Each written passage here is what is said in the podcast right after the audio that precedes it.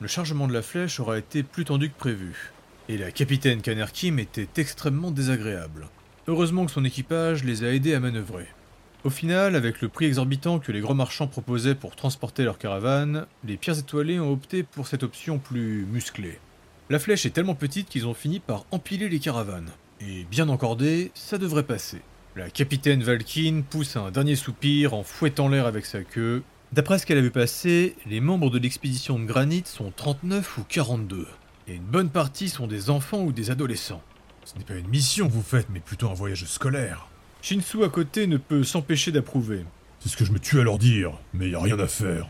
Au même instant, sa sœur Tang passe à côté d'eux, elle court sans précaution sur le pont et va pour observer la région. C'est magnifique, Shinsu C'est le meilleur voyage de ma vie Le Frostalf disparaît dans les ombres et évite ainsi le regard de dédain que voulait lui lancer Kanerkim.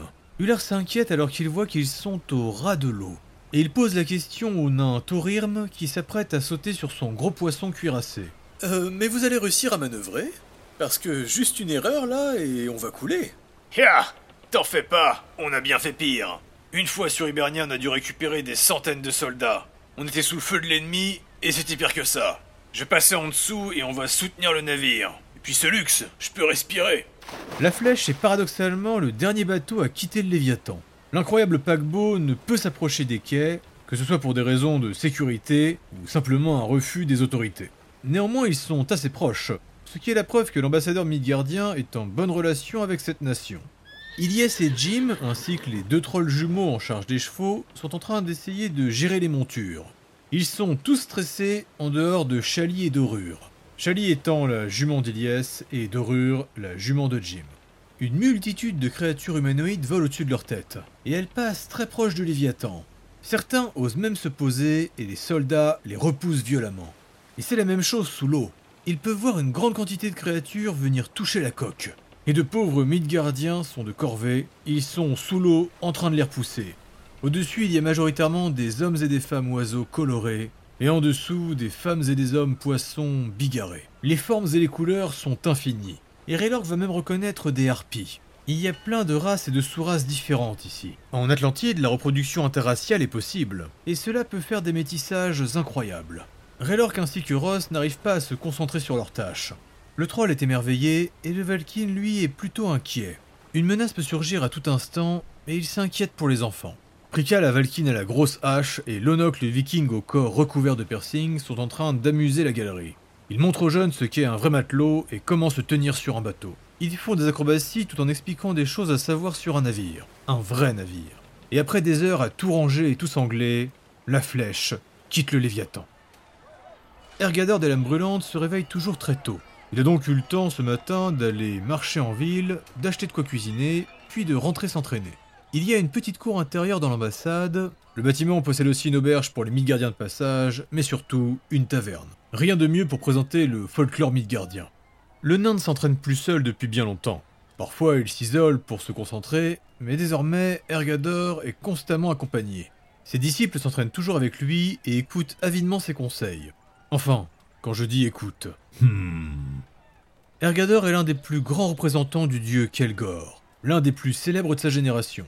Et Kelgor est un dieu animal, instinctif et silencieux, sauvage. Enfin silencieux pas toujours, mais en tout cas il communique très peu, car ce n'est pas un dieu très discret. L'une des capacités les plus réputées de la maison sauvage n'est autre que la furie de la vie. Subtile différence avec les rages des berserkers, car pour ceux qui la pratiquent c'est plus un retour aux sources, quelque chose de primaire où ils gardent le contrôle. Et il y a d'ailleurs souvent des affrontements entre ceux de la maison de Kelgor et ceux de la maison de Maudit. Ergador des lames brûlantes fait face à ses quatre disciples.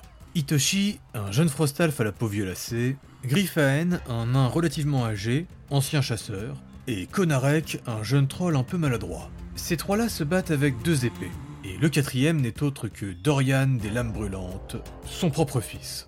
Le jeune nain lui utilise des lames de poing. Il essaye ainsi de se rapprocher de son père. Il est très commun pour les nains de suivre leurs parents, et d'ailleurs le nom correspond souvent. Les quatre disciples encerclent doucement leur maître. Ergador se détend, il ferme les yeux, mais ses gants se crispent. De la fumée apparaît, puis du feu se dégage d'eux. Il est facile de voir qu'ils ont leur volonté propre, et beaucoup seraient déjà réticents à les attaquer. Mais les apprentis d'Ergador ne sont pas à leur premier affrontement. Itoshi le Frostalf se jette sur lui. Il arrive par derrière. Ergador fait un pas de côté et se plie pour l'éviter. Le troll Konarek bondit pour abattre ses lames sur lui. Ergador avec l'un de ses gants massifs fait barrage. Il écarte les deux lames, et malgré l'aspect trapu du nain, il se jette dans les airs et envoie un violent coup de pied à son attaquant. Il en profite pour éviter l'assaut du nain Griffin. C'est le plus discret du groupe, mais les mouvements incessants de son maître le rendent intouchable. C'est enfin Dorian qui arrive avec ses lames de poing. Il tente d'intercepter son père qui redescend sur terre, mais d'un revers de la main, Ergador le frappe alors qu'il est toujours dans les airs.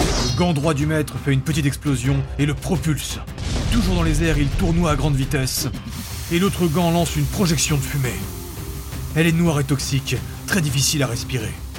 Tous se retrouvent aveuglés et étouffés. C'est au tour d'Argador d'attaquer. Itoshi a réussi à le sentir et il va le parer. Puis Argador se retourne et frappe les deux mains en avant. Konarek et Griffin, eux, vont se faire éclater. Dorian, lui, va avoir la présence d'esprit de s'échapper. Mais son père est capable de le sentir.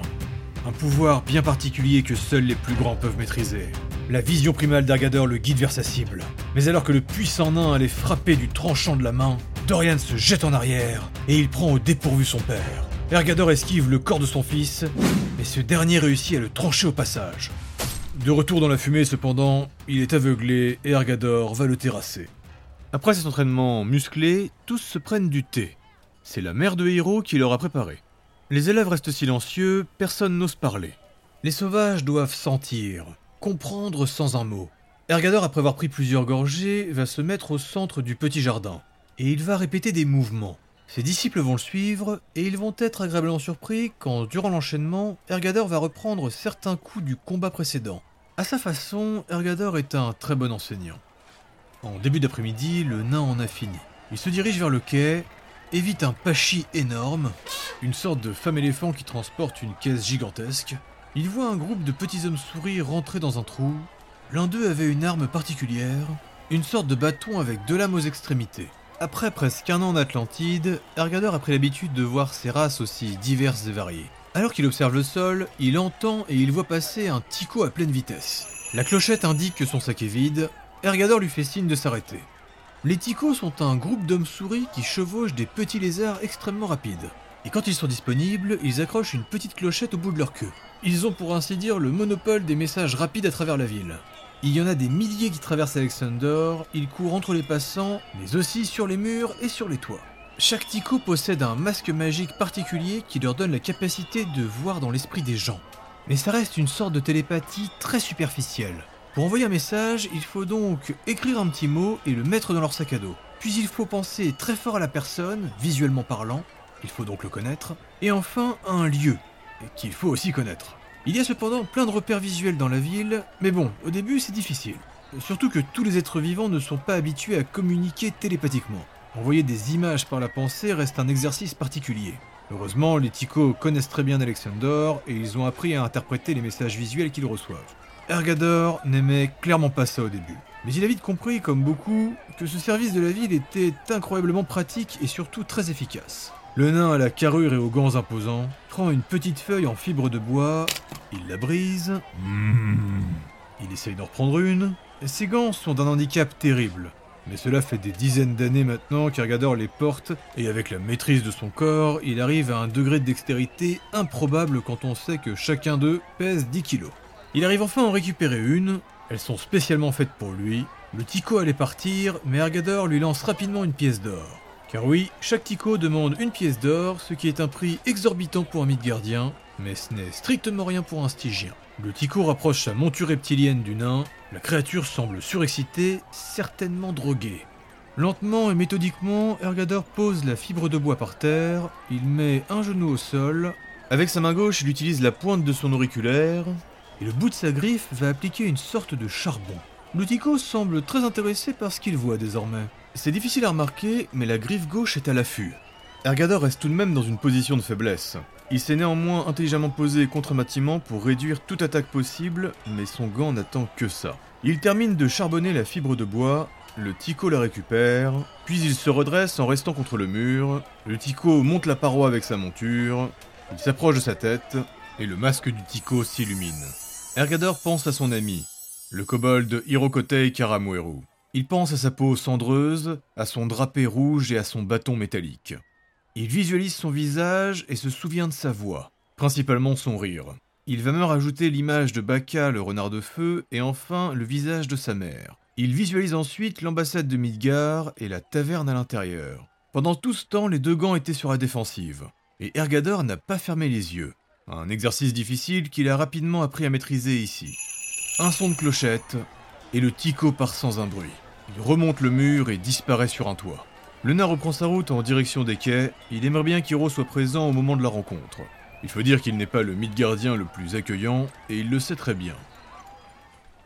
Comme prévu, la manœuvrabilité de la flèche est terriblement affectée. Mais ce qu'il n'avait pas anticipé, c'était la quantité de bateaux à esquiver. Ils sont tous de taille et de forme différentes, ils peuvent même en voir un énorme qui est fait totalement en métal, même les voiles. Raylork va apercevoir un bâtiment passer sous la flèche. Il a cru un instant que c'était une créature, mais il ne s'agissait en fait euh, que de ce qu'on appellera un sous-marin. Hullard de l'autre côté est émerveillé par une embarcation poussée par le vent. Une grande partie de cette dernière est en équilibre au-dessus de la mer. Shinsu lui ne va pas bien du tout. Il n'a plus les potions que Kala lui faisait, il est installé le dos contre un tonneau, chaque vague est un défi pour lui. Les matelots de basalte remarquent cet affrontement interne qu'il subit, et ils se sont donné la mission de réduire la vitesse sans que leur capitaine ne le remarque. Les relations entre le groupe des pierres étoilées et le groupe des hommes de la féline sont très bonnes, et ce genre d'attention en est la preuve. Le kobold de Stanalevam à la vigie va annoncer qu'une créature leur fait signe d'approcher. Ce n'est pas vraiment là où ils voulaient aller, mais au moins c'est sur un quai. Elle ne ressemble à rien de ce qu'ils ont pu voir dans leur vie. Au mieux, c'est un homme dragon. Des grosses écailles vertes, la créature est massive avec une poitrine protégée par des écailles blanchies. Elle a un long nez allongé en lien avec une énorme gueule. Pour vous aider, c'est simplement une femme crocodile. C'est bien plus loin qu'il ne voulait aller, mais l'appel est inespéré. La capitaine acquiesce, elle donne l'ordre, Je ne sais pas ce que vous avez aujourd'hui, mais par pitié accélérez. Si on manque cette occasion, vous allez me le payer. Et en effet, il y a déjà deux navires stygiens qui semblent s'approcher. L'équipage lance un dernier regard vers Shinsu et il commence à manœuvrer. Accrochez-vous, Granit. Il modifie soudainement la voilure du bâtiment et dans un parfait enchaînement, Kanerkim envoie une rafale de vent. La poussée est terrible et le petit navire décolle. Quelques malheureux sont renversés et les chevaux hennissent et manquent tous de tomber. Il dépasse le premier bateau. Puis il manœuvre magnifiquement pour contourner le deuxième. Le jeune ralourd des troubadours manque de tomber. Et en se rappelant d'un traumatisme, le petit nain se met à hurler. L'élève d'Iliès, Pénel, le rattrape. Et l'enfant scalde fémine qui l'a fait exprès.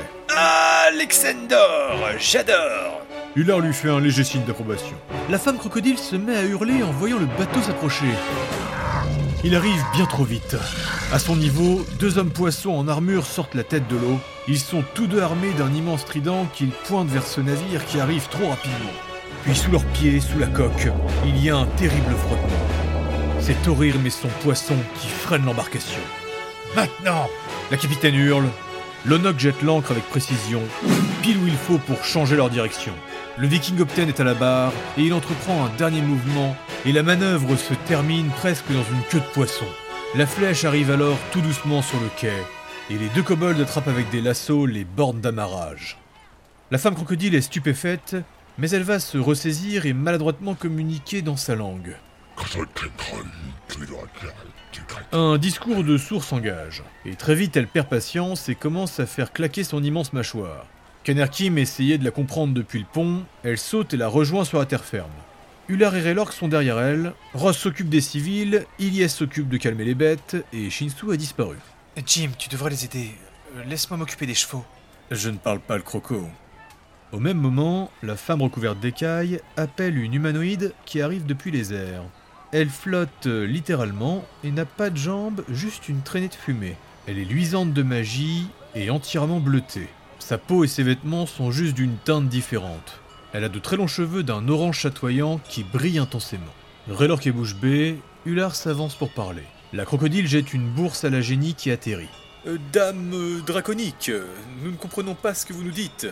Pouvez-vous essayer Elle accepte votre embarcation si vous lui payez chaque matin 128 pièces d'or. Et il faudra lui laisser un acompte de 256 pièces dès maintenant. Elle vous rendra la somme correspondant au temps passé durant votre dernière journée. Ular s'est subitement arrêté de parler. La génie vient de communiquer à travers son esprit. C'était déroutant et aliénant. Intrusif et en même temps jouissif. Une façon de communiquer très particulière. Huller a immédiatement compris que la génie ne connaissait pas sa langue, mais elle communiquait par images, sensations, raisonnement, par des moyens arithmétiques, voire poétiques. Raylor se tourne vers son scald. Hullard, euh, ça va? Il a aperçu le flux magique entre elle et lui. Shinsu apparaît dans le dos de la croco. Il est immobile et attend son moment. Il est toujours barbouillé cependant. Ross finit par rejoindre les autres, il remarque la position du Frostalf et il lui fait signe de se reculer. Hullard s'amuse à parler dans sa tête et il remarque que la génie peut comprendre. Oh mais c'est incroyable Soudain il se ressaisit. Euh, Par contre, je paye pas, hein C'est elle qui se charge du paiement. Cependant, êtes-vous d'accord avec son arrangement? Hullard se tourne vers Kanerkim. La capitaine, bien que sûre d'elle, ne réagit pas.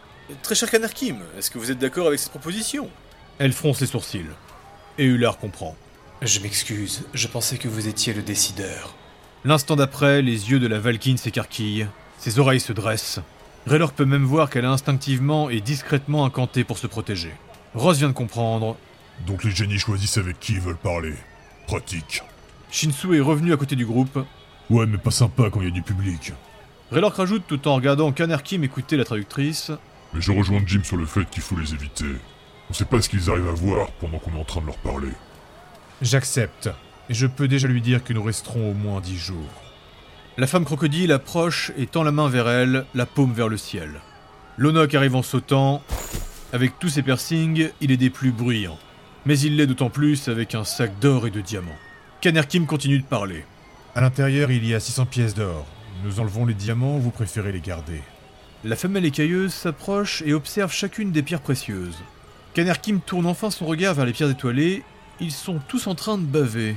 Je pense que vous avez mieux à faire. Oui, oui, oui, pardon. Ça tranche. Direction l'ambassade.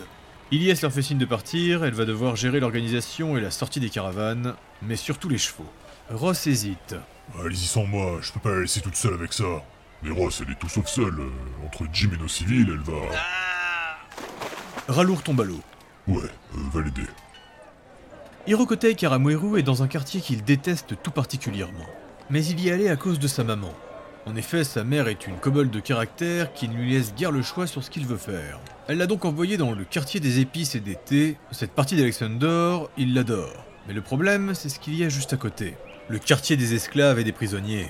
Hiro fulmine, littéralement parlant. Et bien qu'il ressemble à un enfant, les gens s'écartent en le voyant. Sur son bâton, des flammes rouges et blanches illuminent la pierre qui est placée à son extrémité. Les gardes des sables l'observent depuis les toits. Ces gardes sont cagoulés avec des uniformes en rouge, noir et or. Ils sont de toute race, à l'exception des souris, car en effet, Hiro a remarqué que certains peuples, et notamment les souris, subissaient un racisme répété. Et ça aussi, il a énormément de mal à le supporter. Il y a une véritable ségrégation avec ce qu'ils appellent les sous-races, notamment celle des mondes de l'Est. Autrement dit, les Albioniens, les Hiberniens et les Midgardiens. Les deux gardes des sables se déplacent en parallèle avec lui. Il y a un homme insecte, qui est facile à reconnaître de par la structure de son corps, et de l'autre côté il y a une femme oiseau qui scrute les passants tout en voltant, mais surtout en le suivant. Les gardes d'Alexander sont une compagnie de mercenaires du désert. Ils sont là depuis des générations et ne gèrent qu'une seule chose, la protection des marchands et des commerçants. Et ils ne sont pas là pour gérer la sécurité des gens. Leur unique but est de protéger les intérêts de ceux qui gouvernent la monnaie. Et ils ont pour ainsi dire les pleins pouvoirs. La prison centrale de la ville en est la preuve. Rares sont les exécutions en Alexander, du moins faites par les gardes des sables, mais nombreux sont les affrontements et ils sont toujours gagnants. Hiro se retiendra d'agir, l'ambassadeur a été clair et même Argador s'est plié. Pour le bien de Midgard. Il ne faut surtout pas créer de différends avec les autorités. Mais quand il voit les gens enchaînés, le petit kobold baisse la tête. Il est excédé. Alors que notre splendide trio de pierres étoilées avance un peu perdu avec une carte très succincte du quartier océanien, un groupe de gardes des sables les arrête. Raylork ne les a pas remarqués. Euh, je crois qu'on s'est paumé, les gars. Puis il voit le centaure et les deux hommes éléphants. Wow, ils sont énormes, ceux-là. Il les regarde de haut en bas. Sans gêne, Shinsu s'approche. Je suis sûr que c'est des combattants impressionnants. Uller commence une petite manœuvre pour les contourner, mais l'un des gardes fait un pas de côté. Wow, on dirait qu'ils ont envie de danser. Shinsu approche la main de la garde de sa dévoreuse. Raylork entend un son au-dessus d'eux. D'autres gardes des sables se posent sur le toit d'une maison. Et malgré le fait qu'elle soit encagoulée, il reconnaît une harpie. Ça va chauffer, je vous le dis. Le centaure remarque l'attitude de Shinsu, il donne un ordre. On ne se rend pas vraiment compte quand ils sont entre eux, et les pierres étoilées ne sont en plus pas les plus belliqueux, mais la culture midgardienne, c'est la boisson, mais aussi la baston.